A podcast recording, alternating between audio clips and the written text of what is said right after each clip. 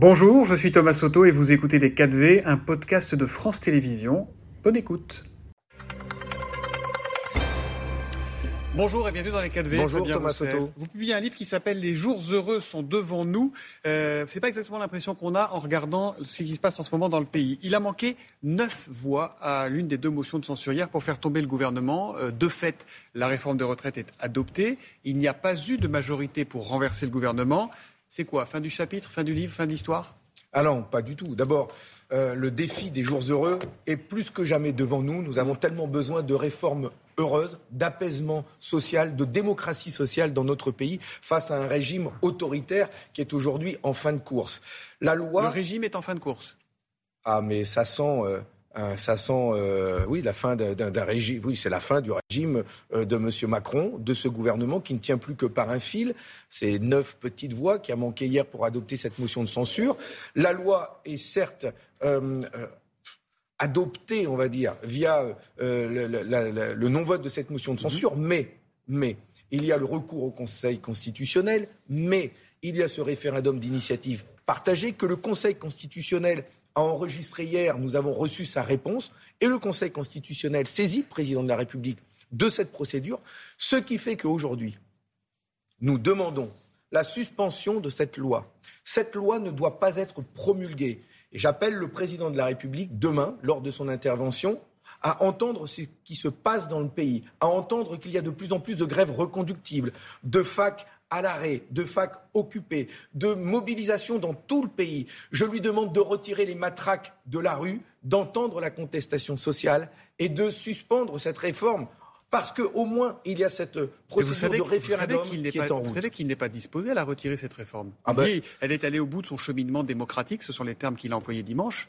Euh, il, il, veut pas, il ne veut pas la retirer, Emmanuel Macron, cette réforme. Mais où le président de la République redevient un président de la République et un chef de l'État qui euh, se rend compte qu'il y a besoin d'apaisement dans notre pays, où il reste le chef d'un clan et euh, à la tête d'un régime autoritaire qui, pour faire régner l'ordre, pour, pour faire taire la contestation sociale, envoie les brigades mobiles, euh, les CRS, comme euh, je l'ai vu dans plein de villes, comme je l'ai vu cette nuit à Paris, ce qui est terrible. Je vois des, jeunes, des étudiants qui sont les manifestations sauvages, non déclarées, les mouvements spontanés, comme on a pu voir cette nuit, les incidents, ceux qui se déplacent pour brûler les poubelles, etc. Vous soutenez ces mouvements-là Je vais être clair, Monsieur Soto. Face euh, au chaos social provoqué par l'attitude du gouvernement, la réponse doit être la démocratie sociale, mm. doit être les mobilisations exemplaires qu'ont tenu l'intersyndicale. Ce ne sont pas les mêmes. Et donc, euh, nous appelons à ce que la manifestation de jeudi prochain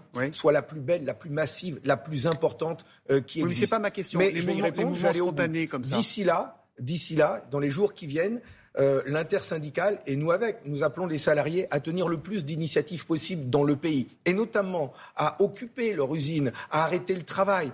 C'est dur, et, ça fait plusieurs semaines maintenant que ça tient. Et donc, nous devons créer les conditions de montrer que la mobilisation tient. Je pense à Apéram, à mm. Guignon, je pense à la société Transpol euh, à Villeneuve d'Ascq, je pense à Blédina, à Brive. Vous voyez, il y a plein d'entreprises qui passent en grève reconductible. Je pense à toutes ces centrales nucléaires. les, mouvements euh, qui sont euh, parfois violents, qu'on voit sporadiques ici ou là. On a vu cette nuit, il y en a encore ce matin, notamment, je crois, du côté de Nantes, etc.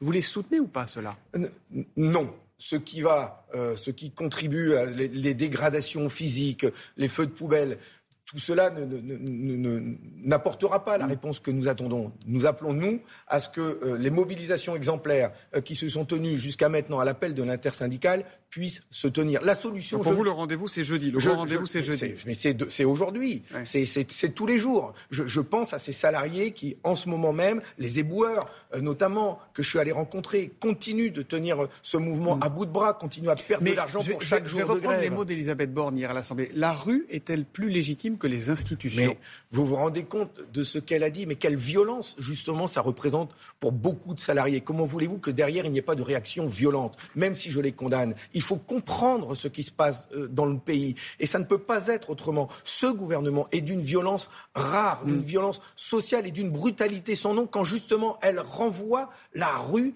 avec une forme de mépris. Mais enfin, la rue, ce sont 3 millions et demi de personnes qui ont manifesté le 7 mars dernier. Ce sera peut-être, et je le dis, 4 à 5 millions de personnes qui, qui, manifesteront mm. jeudi prochain. Mais la rue est-elle plus légitime que les institutions Est-ce que le peuple est illégitime quand il manifeste avec autant de détermination? L'intersyndicale est-elle illégitime quand plus grande Est-ce que ça veut dire que le Parlement aujourd'hui est illégitime? Ah ben le Parlement est bafoué, oui.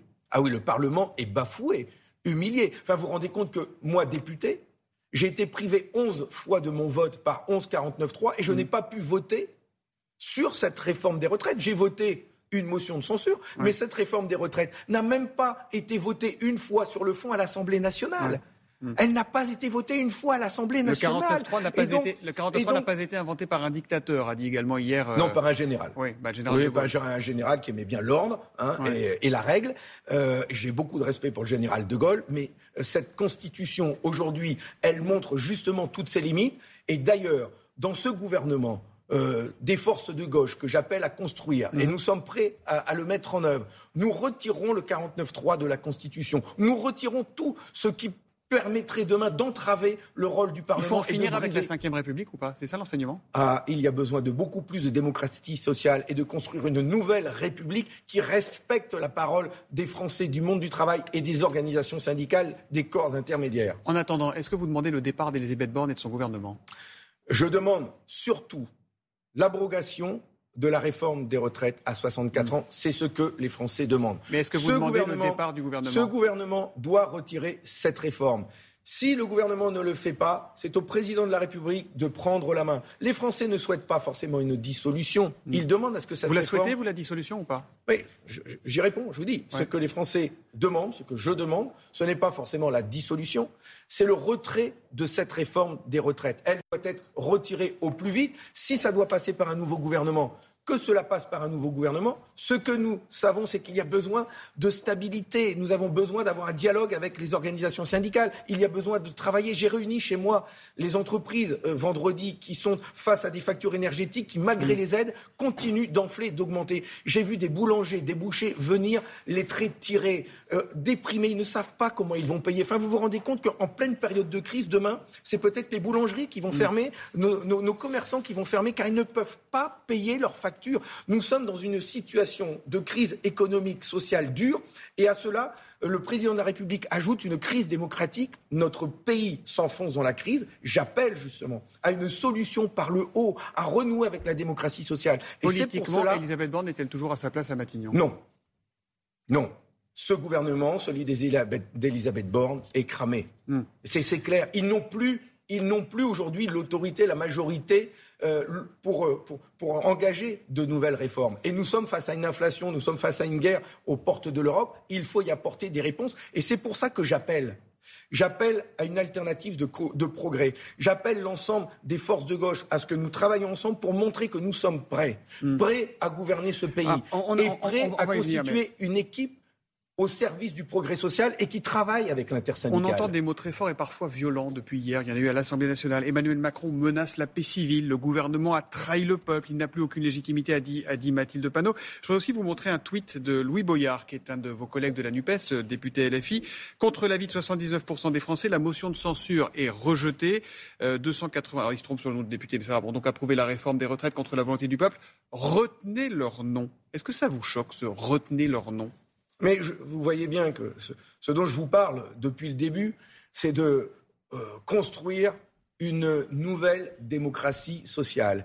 mais est-ce que ça, c'est pas mettre de l'essence sur le feu Mais vous savez, moi, enfin, euh, moi-même, quand je combattais le, traité constitutionnel européen euh, que les Français avaient rejeté par référendum et que M. Sarkozy a fait rentrer au Parlement, euh, j'avais euh, dénoncé les députés qui l'avaient voté et, et, avaient dénié la démocratie mm. populaire. Le sujet, c'est pas ça. Enfin, ça, c'est la politique politicienne. C'est n'est mm. pas celle que je souhaite faire. Au contraire, je dis qu'il y a une majorité de progrès dans ce pays elle existe. Quand je vois euh, le, travail euh, formidable des organisations syndicales, quand je vois ce que nous, nous avons réalisé au Sénat comme à l'Assemblée nationale, le fait que les forces de gauche et écologistes ont su euh, mener ensemble ce combat contre cette réforme de retraite, et nous avons défendu ensemble des amendements montrant qu'il y a d'autres solutions alternatives. il y a le RN, il y a une partie des non, non, non, non, non, non, non, non, ne parlez pas du Rassemblement national, qui, eux, demandent qui eux demandent. Vous avez voté une motion de censure avec eux hier. Non, non, non, ah bah mais non, Monsieur Soto.